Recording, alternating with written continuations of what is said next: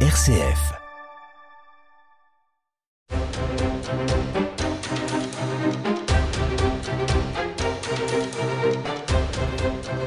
Bonsoir à tous et bienvenue dans votre émission Angevine d'opinion et de débat. Il fait chaud, c'est la une de l'actu et ça a été la grosse info pendant tout l'été.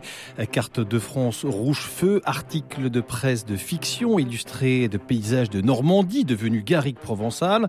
La planète est en alerte maximale, ça y est, on y est, la France est en feu depuis le temps qu'on vous le dit. Alors qu'en est-il? Avons-nous franchi un point de non-retour?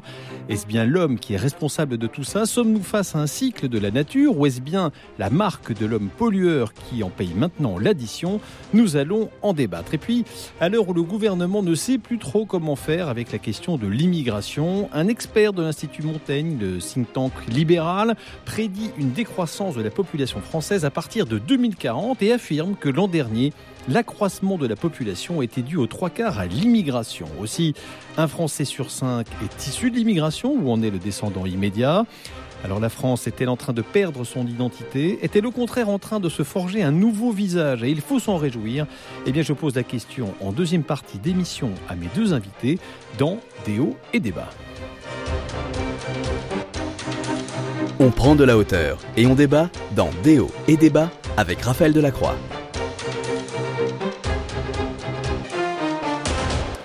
Et je suis entouré ce soir de l'économiste David Keila, maître de conférence à l'Université d'Angers, dont il est aussi le vice-président. Bonsoir. Le vice-doyen, euh, Vice faculté uniquement. Ouais, bah oui. Pas l'université, mais bonsoir. Bon, c'est pas mal quand même. Bon, on vous garde. Et on est également Elzer de Sabron, avocat au barreau de Paris, Oui. mais en juin. Il faut Bien le sûr. rappeler. Sinon, je serais pas là. Et docteur en droit, il faut euh, le rappeler. Alors, on est ensemble pendant une demi-heure et avant de vous laisser la parole sur le réchauffement climatique, laissez-moi vous partager un petit souvenir de vacances. Je vais, je visitais la cité de la mer à Cherbourg en famille avec les enfants et nous avons visionné un film dont l'objectif était de nous vanter les atouts de ce merveilleux coin de Normandie tout en nous sensibilisant sur l'état de l'océan. Et oui, pas d'endroit où l'on puisse désormais échapper à la fameuse conscientisation sur l'état de la planète. Le film se termine sur un gros plan d'un enfant qui court au ralenti sur la plage avec cette invitation Toi aussi deviens un enfant océan et de nous expliquer que toi aussi, tu es coupable de l'état dans lequel il se trouve. J'ai dû expliquer à mes enfants que non, ils ne devaient pas porter sur leurs épaules le poids de la situation océanique et que oui, le réalisateur du film était bien gonflé de nous montrer quelques minutes avant la belle vitalité du port de Cherbourg avec ses énormes cargos qui transportent des conteneurs venus tout droit de Chine et que eux, visiblement, on ne leur demandait pas de devenir des enfants océans. Donc la culpabilisation des pauvres enfants innocents, ça va deux minutes. Voilà, ça c'était pour mon humeur du jour. Passons maintenant à, à la canicule. Ça fait euh, deux mois qu'on nous explique qu'il fait chaud et de fait, euh, à l'heure où nous parlons, il fait extrêmement chaud. Alors, soit la presse n'avait pas grand-chose à se mettre sous la dent, et Dieu si ça peut arriver, soit il y a là un vrai sujet inquiétant parce qu'on a passé un cap. David Kayla, les médias sont-ils alarmistes? Outrance ou oui c'est panique à bord, la France va devenir, pardon, le, Sahara dans quelques années Alors, je ne crois pas que la France devienne le Sahara. D'ailleurs, aucun, scénario du GIEC euh, ne dit ce, ce genre de choses. Par contre, euh, d'abord, euh, d'abord, enfin, sur les médias, c'est difficile de parler des médias en général. Je veux dire, euh, par exemple, là, on fait une émission avec vous sur euh, la question climatique, de fait. Euh, Et et plein de média. médias, voilà, et, et plein de médias font ça. Et en fait, ils sont juste, pour moi, le révélateur euh, euh, d'une certaine angoisse de beaucoup de gens. Et cette, cette angoisse, elle n'est pas infondée. Euh, ça fait quand même des années euh, qu'on sait que les émissions de CO2 et globalement des gaz à effet de serre euh, réchauffent le climat. Pendant des décennies, on n'a pas trop vu ça. Dans les, euh, parce que ça fait quand même longtemps qu'on met du CO2, hein, ça fait depuis le 19e siècle, mais il n'y a pas eu de véritable changement climatique observable. Euh, ça s'est accéléré dans les années, à partir des années 2000.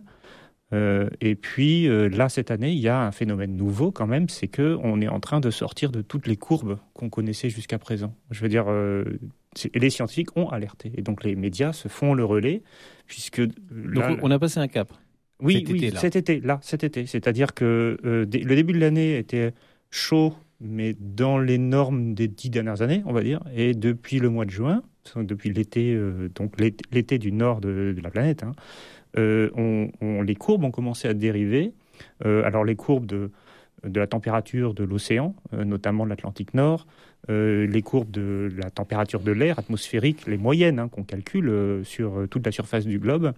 Et quand on regarde ces courbes, on est en dehors des écarts statistiques, mais très très largement pour quelqu'un. depuis qu'on mesure Depuis qu'on mesure, et même depuis en fait 20 000 ans, parce qu'en fait, on, depuis 1840 qu'on mesure, alors pas toujours avec les mêmes fiabilités, mais on a quand même des mesures depuis très longtemps. Et puis, quand on a fait des, carottages dans les calottes euh, glaciaires, on, sait, on sait que, parce qu'en fait, on regarde les petites bulles qui sont dans les calottes et on arrive à partir de ça de déduire la température. Et euh, jamais euh, on a eu un été aussi chaud depuis, depuis très très très longtemps. Et Parce que dans, les calottes, on est, on est cap... dans les carottes, pardon, on est, oui, pardon. les carottes des calottes.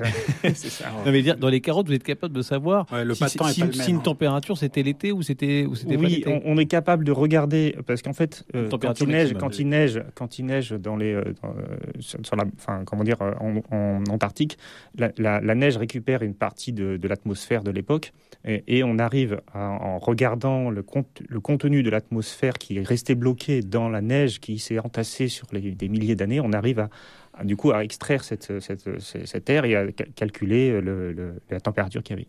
Et les airs de savon, David Calais nous dit, alors ça fait, ça fait longtemps en fait qu'on ah. produit du CO2, mais là cet été on a passé, on a passé un cap. Oui, oui, oui. Peut-être, je sais, sais pas. Il y a un problème dans, dans ces, effectivement, là, les, le système des, prélèvement de carottes glaciaires. On peut faire ça au fond de l'océan aussi pour mesurer les taux de CO2. Au mesure, bon, ce qui est intéressant sur le plan euh, scientifique, c'est pour la première fois dans l'histoire de la science, on a trouvé l'explication à tout, qui est devenu le, CO2. Bon, euh, le climat est un phénomène extrêmement complexe, extrêmement euh, qui dépend d'un nombre de paramètres incalculables.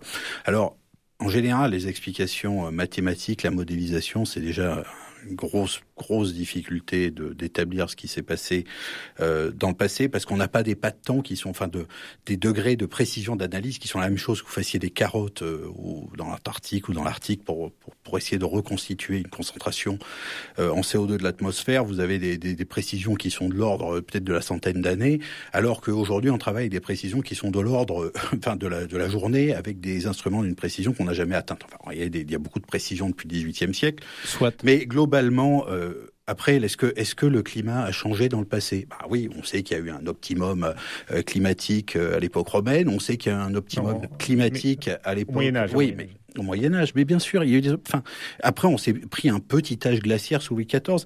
Après, moi, ce qui m'énerve le plus, c'est devenu, c'est l'obsession de prédire l'avenir avec les mathématiques. Ça ne fonctionne jamais, ça ne prévoit jamais l'avenir, qui est incertain. Après, la question est-ce vous n'êtes pas inquiet?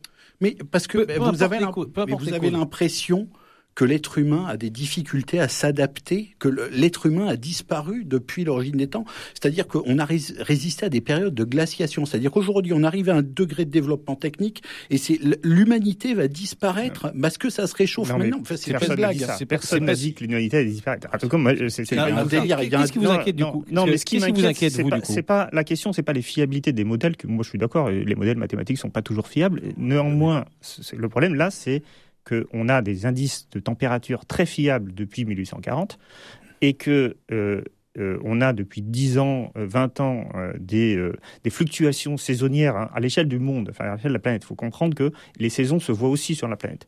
Et depuis trois mois, on est complètement sorti en dehors des clous. C'est ça mm. le, phénomène nouveau qui fait qu'aujourd'hui on est angoissé. Et c'est pas en France. En France, on est, on est dans les clous. Globalement, l'été n'a pas été le plus chaud ça, en France. Je pense que tout, ah du monde. mais ça fait trois mois. Tout le monde constate qu'il fait, qui, qui, fait non, très chaud. Non, mais en France, on a eu pire en France. Mais quelles sont les conséquences? Et est-ce qu'il faut, là où je veux vous faire intervenir, c'est est-ce qu'il faut s'en inquiéter sur le constat qui fait chaud Je pense qu'on est tous d'accord. Sur les raisons, ce sera peut-être bah, pas. Mais est-ce qu'il faut s'inquiéter? Parce que moi, là où j'essaie de, de, vous sensibiliser, c'est qu'on est beaucoup dans ces climats anxiogènes en disant le niveau de l'eau va monter, ah. euh, on est en danger en fait. Voilà. On est. Est-ce qu'on est en danger? La question, non, nos modes de vie sont en danger sans doute, mais la ah, question c'est pas, bah, bah, si quand même un peu parce que euh, ça veut dire qu'il va falloir s'adapter à une vie peut-être très différente dans, dans 20 ou 30 ans. Mais la question n'est pas là. La question c'est que il se passe quelque chose, un phénomène dont les conséquences on les verra, on les verra quand elles arriveront. J'ai envie de dire, c'est difficile. Par ailleurs, moi je, je suis pas, je suis assez sceptique sur notre capacité à empêcher euh, ce phénomène de, de, changement climatique. Par contre, ce qui est sûr, c'est que il y a un, un cap euh, qui a été franchi cet été. Je veux dire, euh, historiquement, Mais est-ce qu'on est en on danger regarde tous les qu'on est en danger C'est ça oui, parce que statistiquement, il y a des phénomènes de fluctuation statistique qui existent dans tous les. Enfin, je veux dire, là, je parle en tant qu'économiste, en tant que personne qui est un peu spécialiste des statistiques. Les phénomènes de, de- de fluctuation statistique, ça arrive tout le temps. Mais les phénomènes où on sort complètement de, de la norme statistique, ça n'arrive jamais, en fait. Et là, c'est arrivé.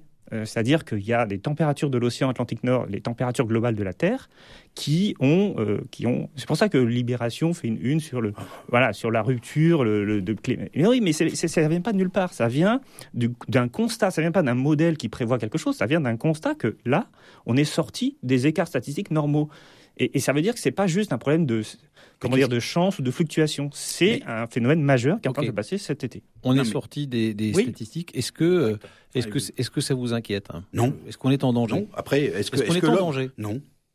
Non, parce qu'il faut qu'on soit en danger. Alors, on nous vend le, on nous vend le danger. Moi, j'ai, moi, j'ai grandi au bord de mer. J'ai eu cette chance-là dans les années 80. Enfin, je suis né en 76, donc au milieu des années 80. On m'expliquait que le niveau de la mer allait monter de 7 mètres. Alors, quand vous êtes bité les pieds dans l'eau et que vous êtes un, un jeune garçon, c'est un peu inquiétant d'imaginer que votre, votre, maison va être noyée. Bon, toujours au même endroit aujourd'hui. Il y a, on, nous vend en réalité de la peur depuis toujours. Aujourd'hui, le, le en fait, on va retomber sur un débat. C'est pas tellement, c'est qu'ensuite on va vous vendre la, la terreur euh, de la, de, de, de la surpopulation. De, on est 9 milliards, on est trop nombreux. C'est que une fois de plus, vous retombez assez rapidement sur des angoisses qui sont totalement irrationnelles. Euh, Est-ce que les rendements agricoles se sont effondrés euh, ces dernières années? Est-ce que les familles Euh, ils ont augmentent plus. atteint hein. des- Il y a Ah un ouais, problème de rendement agricole. Oui, oui. Ah, il Mais y a est-ce un que là, problème de est-ce rendement que là, agricole, hein. oui, on est d'accord. Changez Mais pas le là- débat. Oui, mais aujourd'hui, est-ce que la, est-ce que la, est-ce que la faim est un problème qui n'a jamais atteint ces niveaux-là? Aujourd'hui, on n'a jamais eu aussi peu faim sur Terre. Il y en a trop encore, hein. Mais aujourd'hui, Ah bah, avec avec une population aussi large, on n'a jamais produit autant à bouffer. C'est quand même assez extraordinaire. Alors, Mais moi, j'aurais plus peur d'un âge glaciaire. Mais en même temps, l'âge glaciaire, on a, on a quand même des, des, des peuplades qui ont vécu dans des, dans des conditions, enfin, les- tous les, tous, tous les Inuits euh, qui vivaient quand même sans aucun secours technique dans l'environnement on- le plus hostile enfin, qui soit. c'est une, insulte, c'est une hein. insulte au génie humain de penser qu'on Non, s'adaptera mais pas. je n'ai jamais dit qu'on s'adapterait pas et euh, la, personne, personne, aucun scientifique ne dit que l'humanité est en danger. Enfin, il faut arrêter de Ah, bah créer si. des faux débats. Si. Non, Ah, mais si- non, mais aucun scientifique non, ne dit ça. Attendez, non, mais, Non, qu'il y ait des gens qui le disent, je, Oui, mais, mais- mais, dans les rapports du GIEC, il n'est pas dit l'humanité va Non, là, D'accord. La question n'est pas ça. Moi, oui, mais moi, La- là, là- là sur lequel j'essaie de vous faire débattre, c'est aussi sur la façon dont on appréhende ce qui se passe et la façon dont on réagit.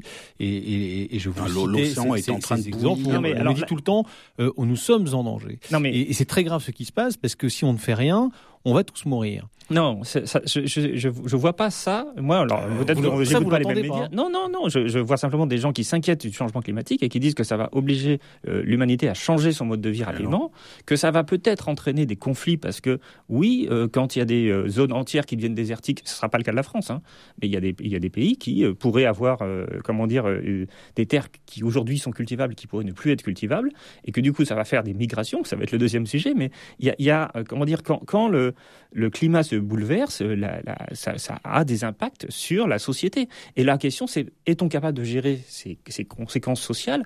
Et ça, c'est une, autre question, mais c'est pas du tout euh, un- une menace de mort pour l'humanité. Est-ce que vous vous sentez responsable, coupable de la, de la situation, peut-être pas passée, mais à partir d'aujourd'hui, euh, si demain vous n'achetez pas du shampoing euh, en vrac, si demain euh, vous ne faites pas tel et tel éco-geste, est-ce que ça, vous, David. Kella, vous, ouais, mais est-ce que vous, Ouais, vous mais c'est une question importante ça. Mais c'est une autre question. mais je vous la pose quand même. Et non, et donc c'est une question euh, auquel il faut répondre.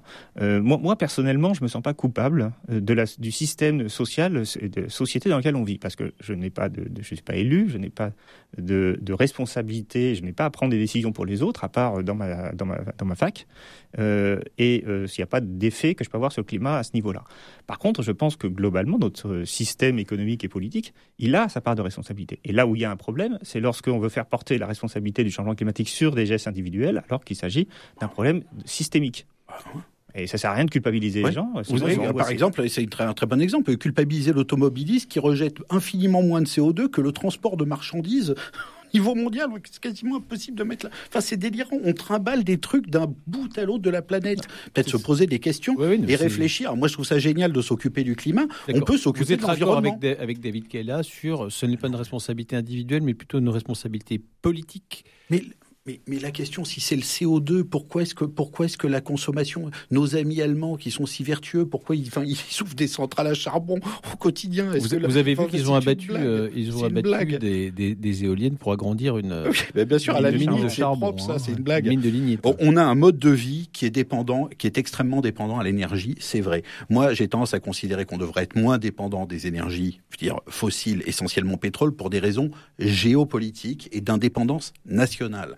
Après, la question, est-ce que c'est bien de faire cramer? Alors ça, oui, les, les, les mines, les, les, centrales lignites en, Allemagne, ça fait des morts et pour de vrai. Hein, c'est pas une blague. Hein. C'est dégueulasse comme moyen de production. Est-ce que aujourd'hui, nos amis allemands sont prêts à être aussi vertueux? Tout ce qui s'est vertueux à faire, c'est faire en sorte que le nucléaire, qui est, alors si c'est vraiment le vrai problème, le nucléaire, faire en sorte que le nucléaire soit pas considéré comme une énergie relativement propre en, en France. c'est une blague.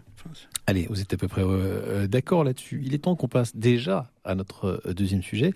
On va parler de ce projet de loi immigration qui est sans cesse reporté. Il semble qu'on soit en train de, de se rapprocher de l'échéance. Le débat sur RCF Anjou, c'est avec Raphaël Delacroix dans Déo et Débat.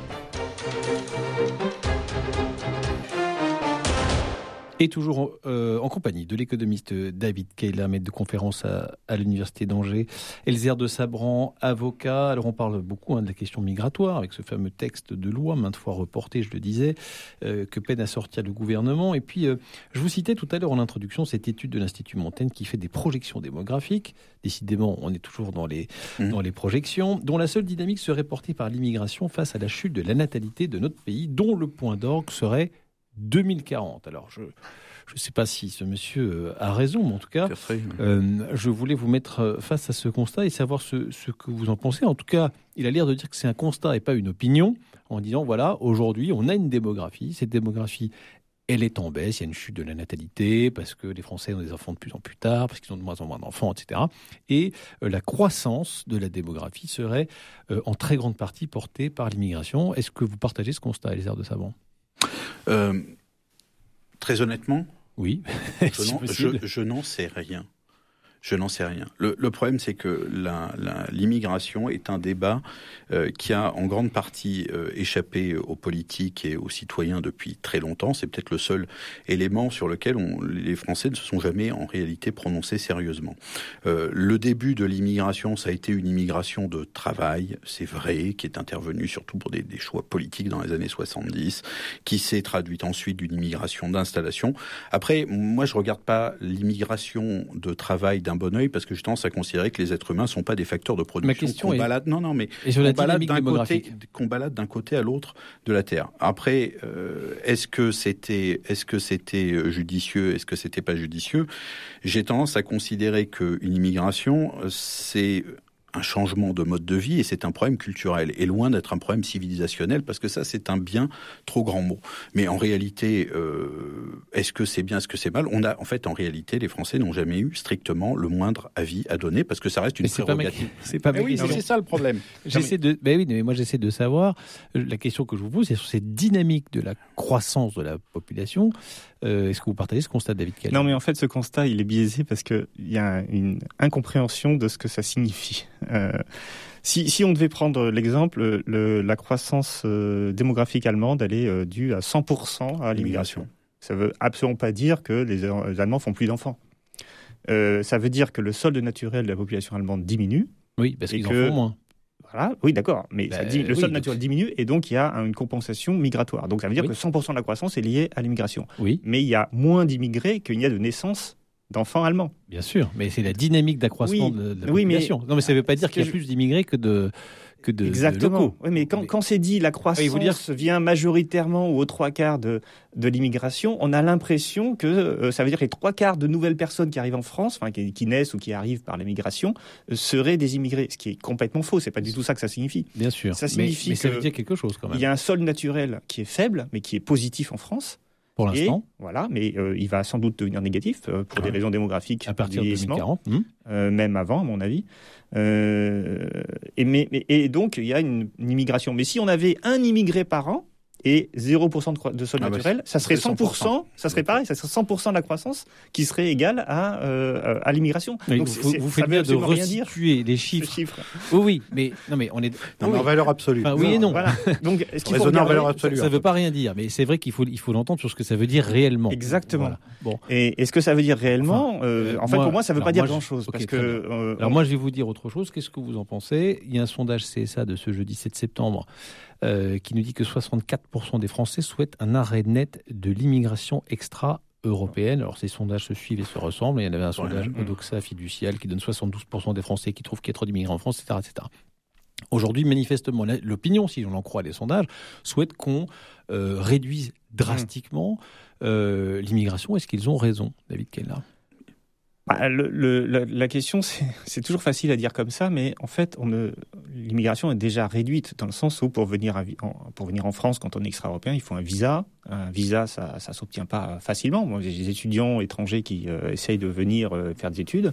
Euh, c'est de plus en plus difficile. Pour l'immigration régulière. Oui, bien sûr. Mais l'immigration, après l'immigration irrégulière, il n'y a pas de loi qui peut l'empêcher. Hein. Euh, Ah c'est oui, parce que par définition, contrôle. la loi est contre euh, l'immigration irrégulière. Donc la question qui se pose, c'est Mais comment. Après, euh, c'est c'est peut-être pas une contrôle aux frontières, l'application de la oui, loi. bah, les, les contrôles aux frontières, euh, ils existent, mais ils suffisent Ouais. pas, évidemment. De toute façon, quand les gens veulent venir, il y a- il y a- il y a- on voit bien ce qui se passe avec Calais. Euh, la plupart des gens qui sont à Calais, ils arrivent finalement à la fin, au bout du compte, la, la- la majorité, ils arrivent en Angleterre. Donc c'est une illusion de vouloir les arrêter. Alors, alors, ce qu'il faut, c'est Quand bien regarder- c'est même, remettre- quand bien même l'État français voudrait le faire. Disons que c'est, moi, ça me semble normal de contrôler les frontières et d'avoir une politique migratoire qui euh, ne permet pas à n'importe qui de venir. Je veux dire, euh, ceux qui disent euh, il faut plus de frontières, chacun peut venir, c'est, pour moi, c'est un discours totalement irresponsable. Euh, ça, c'est la première chose. La deuxième chose, c'est que l'immigration en France, elle a été bien plus importante au moment les années 60 et 70 qu'elle ne l'est aujourd'hui. Euh, globalement, on a à peu près 200 000. Alors, c'est les chiffres que je voulais chercher, mais j'ai, bon, j'ai, j'ai, j'ai- j'ai pas retrouvé 200 tout 000. à l'heure, mais on a à peu près 200 000 migrants. euh, et euh, dans les- souvent d'ailleurs dans les deux sens. hein. Et l'équivalent, en- en clandestin?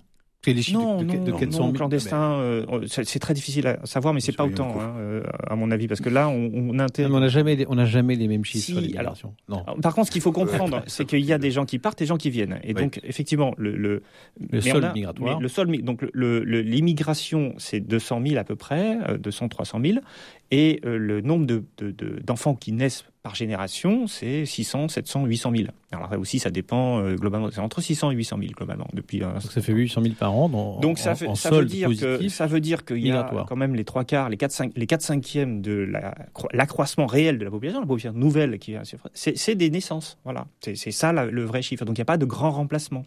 Donc après, parmi ces gens qui viennent, des immigrants, il y en a la major, il y en a une grande partie qui viennent d'Europe aussi, hein, parce que euh, c'est pas extra-européen tous ces migrants. Oui, enfin, Bah, c'est la majeure partie. Non, euh, non, non, non, non. le- les, les, les gens qui viennent, bah, les Espagnols, les Allemands, les Anglais, on a énormément de populations européennes qui viennent s'installer en France et qui sont contrées dans les migrants. Euh, les migrants extra-européens, c'est à peu près la moitié des, des, des migrations totales. Et les aires Alors, de savant. On a eu déjà des, des- en fait, des, des cas de- de- d'immigration massive de travail sur le 19e siècle avec les Italiens, les Polonais, et il s'est passé un phénomène, c'est-à-dire que l'immense majorité de ces immigrés sont retournés au pays.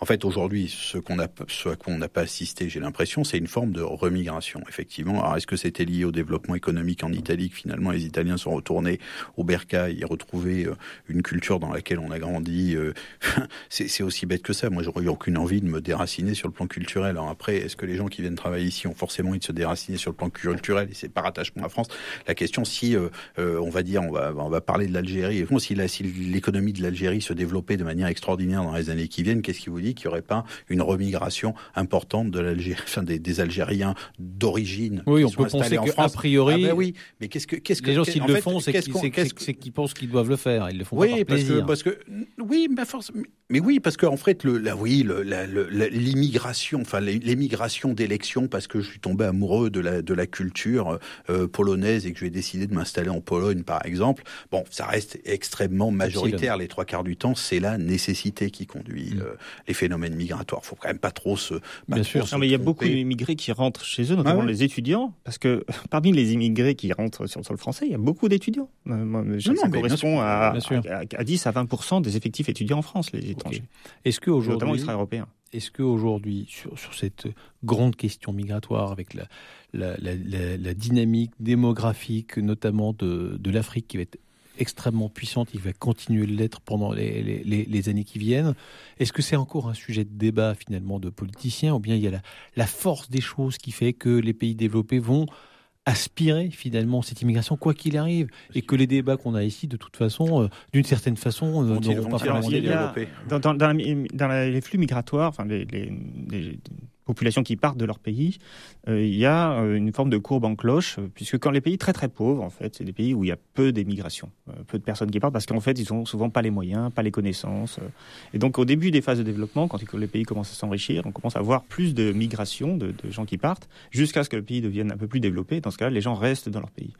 Et le développement de l'Afrique, eh bien, en fait, il est en même temps, en ce moment, dans la phase ascendante. C'est-à-dire que globalement, d'abord, il y a aussi beaucoup de jeunes, il y a aussi une question démographique, parce qu'on migre plus quand on a 20 ans que quand on a 40, hein, euh, clairement.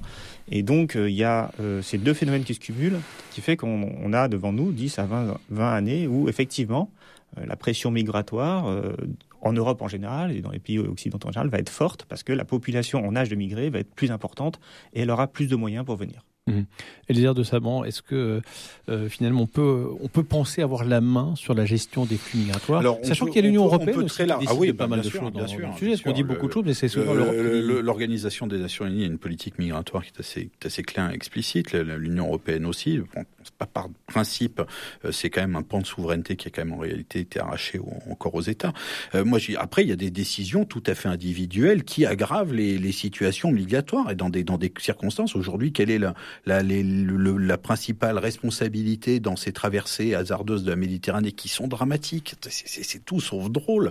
Euh, la guerre, en, la guerre en Libye, ça n'a pas aidé. Hein. Vous aviez un pays d'immigration très importante en Afrique, qui était la Libye, qui était quand même un, pays relativement développé. Bon, ben voilà, ces travailleurs africains euh, d'Afrique, d'Afrique centrale, ils ont plus nulle part où aller à part en Europe. Et maintenant, ils mmh. traversent la Méditerranée. Après, est-ce que c'est est-ce que c'est inéluctable? C'est ça ma question. Est-ce que c'est inéluctable? Il faut, faut arrêter aussi. Est-ce que ça fait l'objet d'un débat politique ou Non, ça fait l'objet d'aucun débat politique. C'est ça, la, c'est ça la problématique. Après, moi, je dis pas. Emmanuel Macron nous moi, promet peut-être un référendum sur cette question. Non, mais bien hein. sûr, il fait un pré-référendum parce que c'est une blague. C'est une blague. Ça servira à rien. Parce que consulter le peuple français. Oui, mais euh, de fait, de on n'a jamais consulté le peuple français. Sûr politiques migratoires sont de fait très fermées en Europe. Et bien sûr, il y a toujours des migrants qui viennent, euh, voilà, parce que pour des raisons structurelles démographiques, mais ça, ça reste des flux qui sont. Enfin, pensez que l'Allemagne, en, depuis 2010, entre 2010 et 2020 à peu près, euh, enfin, au moment du Covid, elle a gagné 4,5 millions de populations du seul fait des migrations, du solde migratoire. Et la moitié de ces populations, c'est une population européenne, hein, mais une grande partie, c'est des Syriens, etc. Jamais un pays, alors ça se pose des problèmes de logement en Allemagne, mais nous, on n'a jamais connu un tel flux migratoire, à, part un an pendant avec les rapatriés d'Algérie, mais c'est des ah Français qui venaient. Mais un solde migratoire aussi important, euh, c'est jamais vu. Et c'est en Allemagne qui va, c'est pas tellement en France en fait.